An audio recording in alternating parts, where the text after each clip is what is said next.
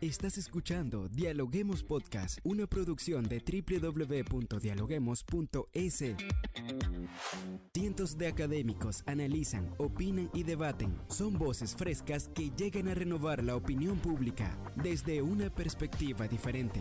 Somos la puerta de entrada a la academia. Somos el nexo de la academia con la comunidad. Escucha nuestro podcast en Spotify o a través de la web www.dialoguemos.es. A continuación, Rangira Briseño debate junto a expertos, académicos y estudiantes los temas más curiosos del planeta. Hola, ¿qué tal amigos? Como siempre les damos la bienvenida a un nuevo episodio de podcast a través de la www.dialoguemos.es. Soy Rangira Briseño y ya estoy lista para iniciar un nuevo episodio.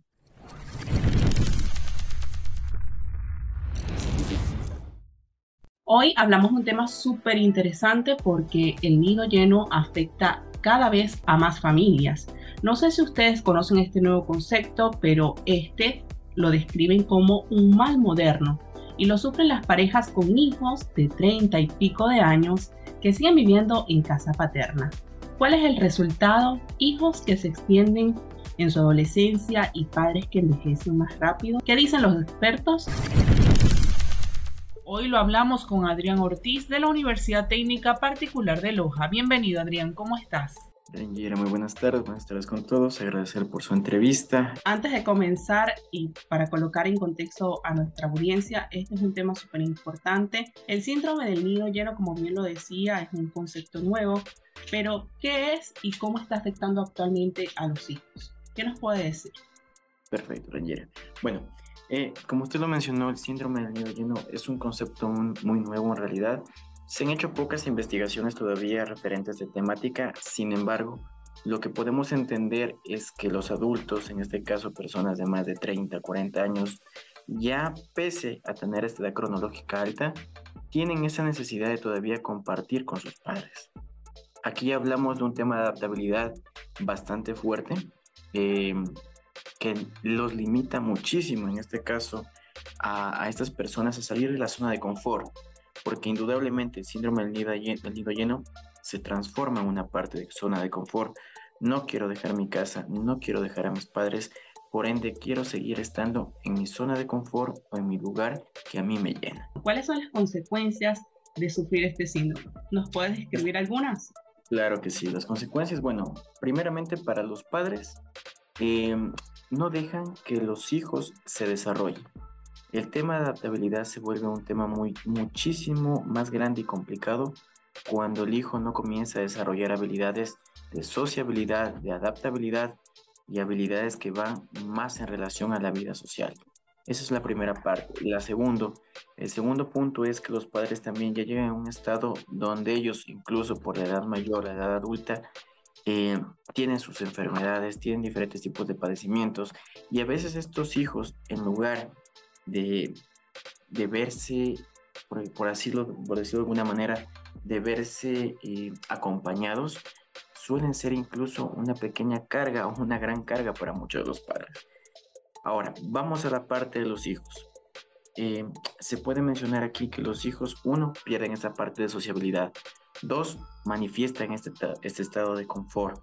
Tres, pierden muchas relaciones sociales e incluso el vínculo relacional a nivel de pareja suele ser muy estrecho. ¿Por qué? Porque ellos se encuentran en una zona de confort. Como lo había mencionado al comienzo, esto es un síndrome muy, muy poco común, no es común, sin embargo, eh, hay que prestarle muchísima atención, hay que prestar muchísimo ojo a qué es lo que está sucediendo porque nosotros hablamos de una representación de familia. Sin embargo, hay límites también y normas que nosotros debemos de comprender como familia. Llegamos a cierta edad donde, bueno, nosotros tenemos que tal vez salir de nuestro hogar, de nuestra zona de confort, para poder buscar nuestra vida.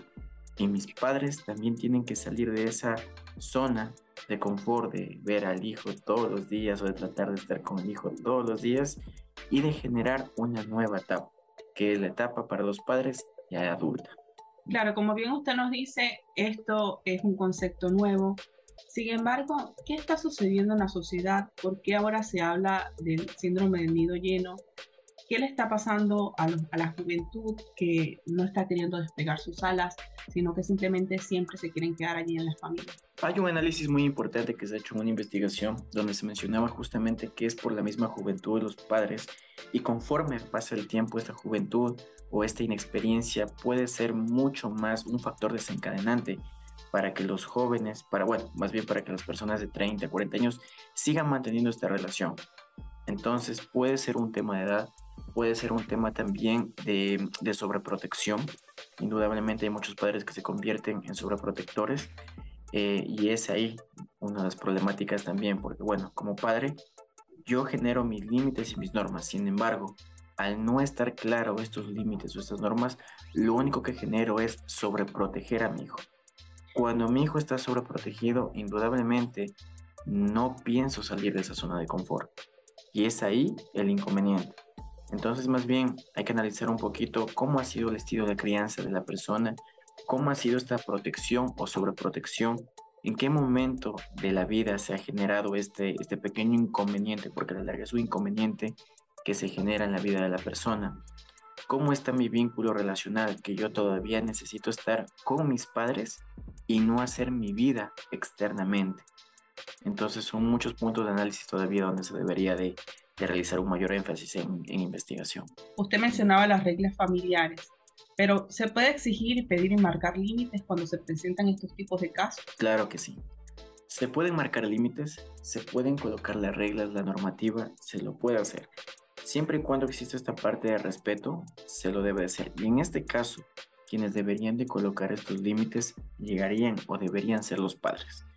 Si mi hijo está viviendo en una casa que es mi casa, mi hogar, el padre o la madre debe de colocar los límites o las reglas y no convertirse en una parte sobreprotectora, porque como le mencioné anteriormente, lo único que se genera con esto es que el hijo comienza a volver en un estado, o estar en un estado de, eh, de comodidad, de confort, y creamos o estamos convirtiendo a nuestro hijo en una pequeña bolita de cristal. Cuando se rompe la bolita de cristal, todos los pedacitos cayeron, se rompieron. Y es así la vida de la persona. Cuando no hay espacio para todos, como bien usted comenta, ¿cuáles serían desde su perspectiva los riesgos que se corren? Los riesgos que se corren, indudablemente, es un quiebre a nivel familiar, eh, una baja relación eh, interpersonal de la persona, otra, otra, otra consecuencia que se puede dar en este caso es que la persona se ve afectado a nivel emocional, a nivel emocional, afectivo. Indudablemente las relaciones interpersonales se vuelven mucho más complicadas y eh, los mismos padres pueden llegar a tener un tema después, por supuesto, de síndrome de Burnout, porque a larga se encuentran cuidando a una persona. Ya para ir finalizando, desde el punto de vista de la psicología, ¿qué consejos nos puede dejar hoy para enfrentar el síndrome del nido lleno? Para enfrentar el síndrome del nido lleno, primero tenemos que analizar eh, esta perspectiva desde el punto familiar. ¿Cómo estoy trabajando? ¿Cómo estoy tratando con la persona que está viviendo en mi propio hogar. Tengo los límites y las normas establecidos. ¿Qué va a hacer la persona o el hijo que estoy yo cuidando después de unos 10, 15 años cuando posiblemente eh, llevándola a un, a un tema bastante extremista, yo ya no esté en su vida? Hay situaciones donde se debe analizar los padres de familia y en casos bastante, bastante ya de relevancia en la problemática, se debe de buscar lo que es una ayuda terapéutica. Indudablemente falta inmiscuirse mucho más en lo que son los temas de roles, cuando yo soy padre y cuando yo también debo dejar que como padre mi hijo cometa sus errores y aprenda a sobrellevar esos errores. Entonces, son algunas características tal vez que nosotros tenemos que buscar como profesionales y poder indagar en qué es lo que está pasando, porque tras ello existe un vacío emocional de la persona que trata de cubrir o trata de estar eh, con sus padres para no enfrentar el mundo. Y pasa que muchos padres de familia ni siquiera identifican que tienen un problema. Y eso es algo mucho más grave que incluso el mismo síndrome del nido lleno.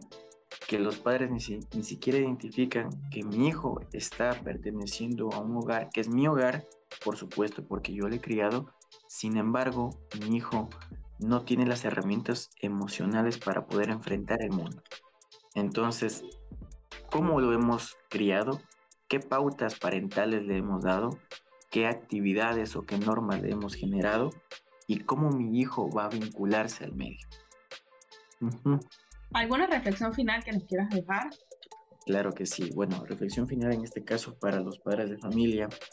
Eh, nosotros cuidemos mucho a nuestros hijos. Nuestros hijos son la parte fundamental, la parte elemental de lo que es la familia. Y criémonos desde una manera responsable, desde una manera lúdica y sobre todo enseñándoles también los límites y las normas que ellos deben de tener. No solo preparándolos para el ahora, sino también preparándolos para el futuro. Así es, bueno, hace algunos años ya era muy común, como bien usted lo comentaba, sufrir lo que era el síndrome del nido vacío, pero actualmente, como bien lo pudimos analizar el día de hoy, los hijos no se van, vuelven. ¿Qué pasa? Los patrones de, en la sociedad quizás están cambiando, pero está en cada familia construir las pautas y las normas para mejorar la convivencia personal y que un hijo independiente pueda volar, despegar sus alas para ser educado y una mejor persona en un futuro cercano. Muchas gracias por acompañarnos el día de hoy. Muchísimas gracias, Recuerda que nuestros podcasts los puedes escuchar en Spotify y en distintas plataformas y también en nuestra web a través de la www.dialoguemos.es. También estamos en redes sociales como arroba dialoguemosinfo. Soy Rangira Briseño y nos vemos en un próximo episodio. Esto fue Dialoguemos Podcast. Escucha todos los programas de Dialoguemos Podcast en www.dialoguemos.es. Suscríbete para no perderte ningún episodio. Estamos en Spotify. Sigue escuchando Dialoguemos Podcast, el nexo entre la academia y la comunidad.